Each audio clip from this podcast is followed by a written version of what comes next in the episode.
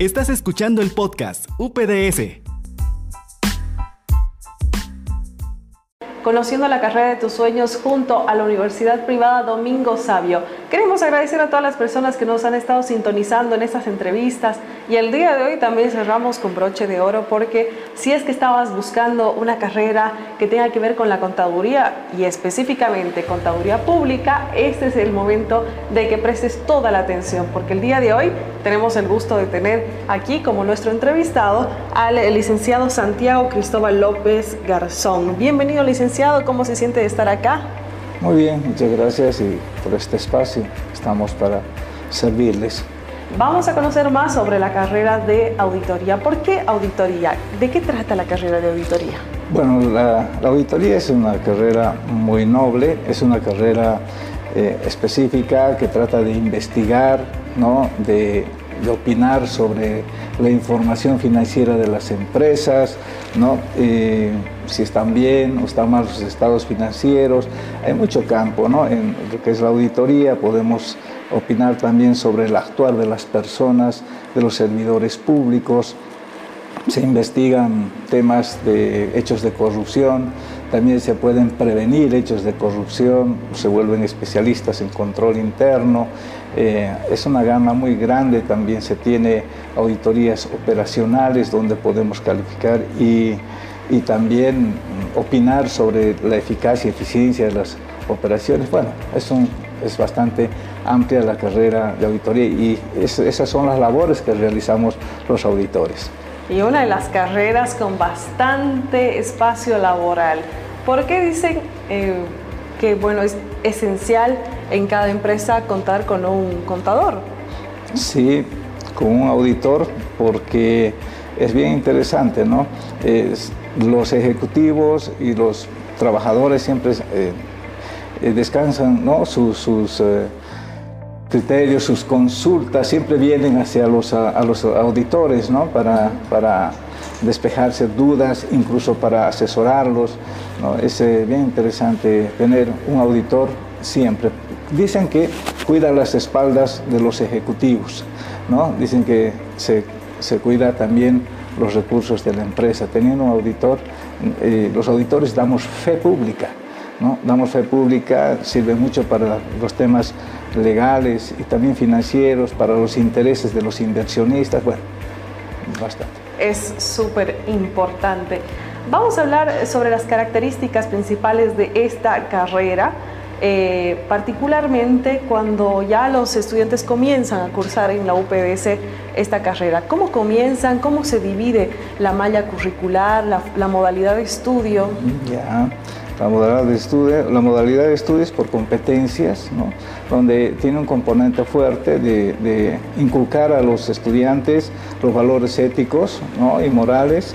Eh, después eh, tenemos ciertos eh, ciclos, un primer ciclo donde se los prepara a los alumnos en, temas básicos que son la ética, la investigación, también tenemos temas de contabilidad, economía, administración, todo, pero en materias, eh, digamos, básicas todavía.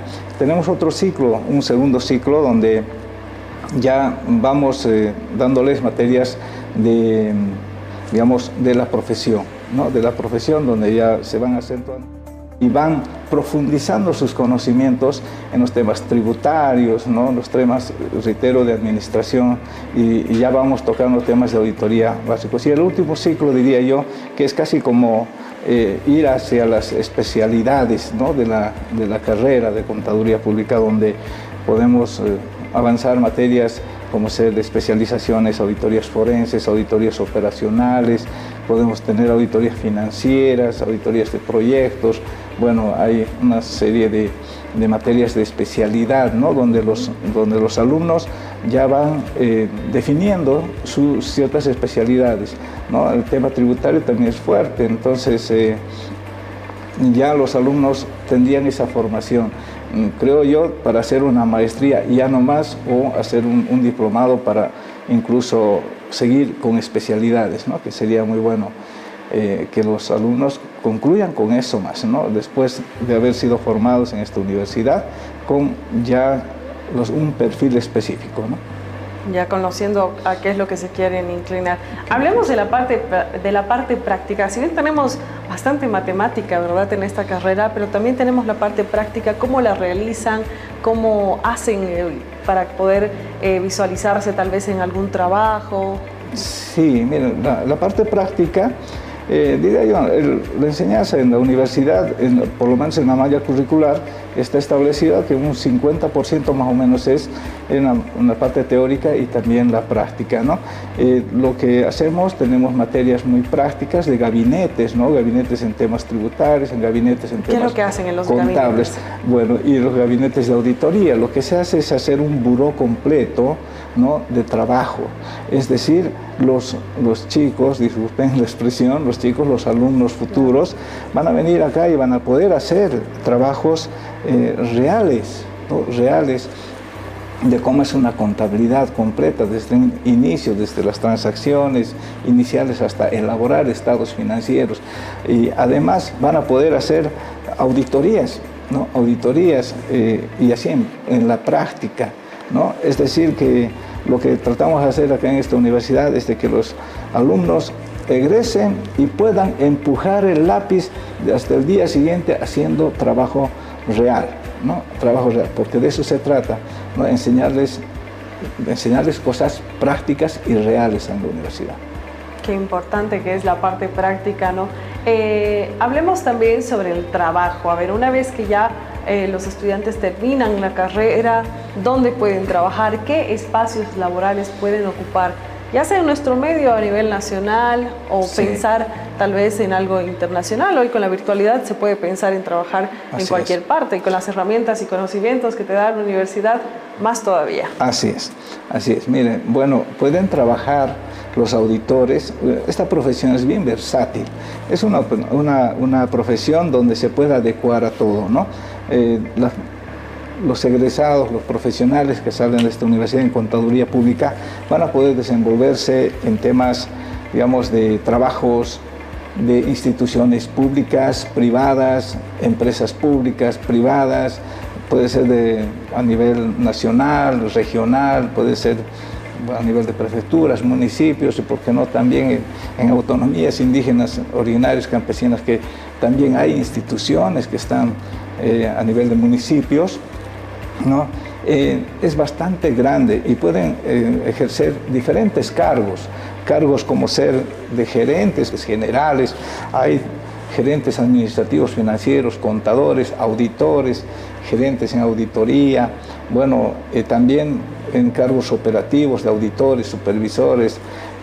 miren, pueden trabajar también de manera independiente ¿no? Pueden tener su consultora de auditoría, pueden tener una consultora de contabilidad o también pueden tener asesoramiento, pueden tener consultorías de asesoramiento tributario, ¿no? Y, y así pueden ser incluso, mm, digamos, peritos, ¿no? peritos que ustedes habrán escuchado por ahí, donde dicen, bueno, eh, se está haciendo una auditoría, se está haciendo un peritaje ¿no? del puente tal, de la obra tal, ¿no? se están haciendo auditorías eh, a través de la fiscalía, se puede trabajar con, para, los, para los fiscales, para los jueces, en el órgano eh, judicial incluso también se puede trabajar. ¿no? Eh, es decir, es bastante amplio el campo donde pueden trabajar los auditores, no necesariamente de auditores, también pueden incursionar en el tema administrativo. He visto muchos casos y muy buenos profesionales en, contaduría pública desenvolverse en recursos humanos, desenvolverse también en temas de administración. ¿no? Entonces, eh, he visto a nivel nacional, eh, a nivel departamental, que es bastante amplio su, el, ámbito donde pueden trabajar. Eh, al igual que todas las carreras, cuando comienzan a estudiar eh, se topan con algunas dificultades, nos encontramos con dificultades, ya sean desmotivaciones, que nos va mal en una materia, seguramente los temas que yo va a poder decir que eh, los chicos experimentan algún tipo de situaciones difíciles, ¿no? ¿Qué consejo les daría para que puedan continuar, para que puedan realmente cumplir sus metas al escoger la carrera de sus sueños? Bueno, jamás dejarse, jamás darse por vencido. ¿no? En nuestra carrera mm, tenemos un principio, hay que ser propositivos, hay que ser positivos en todo momento, ¿no? y eso le va a ayudar al alumno a no dejarse, a no dejarse, pueden tener algún contratiempo, ¿no? un traspié eh, en alguna materia y estar cursándolo que no le va como, como espera, pero se puede recuperar se puede recuperar. Jamás abandonar una materia a la primera, como se dice, ¿no? Tendría que ser pues la reúltima, ¿no? Para que pueda abandonar una materia. Jamás tiene que dejarse en nada, porque eso tiene que ser su conducta de vida a futuro. ¿No? en su conducta de vida profesional, incluso en su conducta en su vida particular. ¿no? Tendría que ser así, no dejar jamás una carrera, peor la carrera, ¿no? peor una materia, no deberían abandonar eh, los alumnos eh, por alguna cosa que les pasa, no deben dejarse afectar eh, con las cosas que les pasa, tienen que siempre salir adelante. Muchísimas gracias, licenciado. Ha sido un gusto tenerlo aquí con nosotros compartiendo en este último encuentro, conociendo la carrera de tus sueños. Estamos seguros que muchos de ustedes ya han tomado la decisión. Van a personarse a la Universidad Domingo Sabio para ya definir qué carrera quieren estudiar dónde van a, eh, cómo van a comenzar y demás. Si tienen más consultas sobre esta o las otras alternativas que ofrece la UPDS, no duden en llamarnos, en escribirnos, en apersonarse a la universidad. Tenemos todo un equipo que está dispuesto a atenderlos y hacerlos sentir como en casa. Esto fue la feria virtual Conociendo la carrera de tus sueños. Gracias a todos por estar con nosotros y nos vemos en una próxima oportunidad. Nos vamos. Gracias.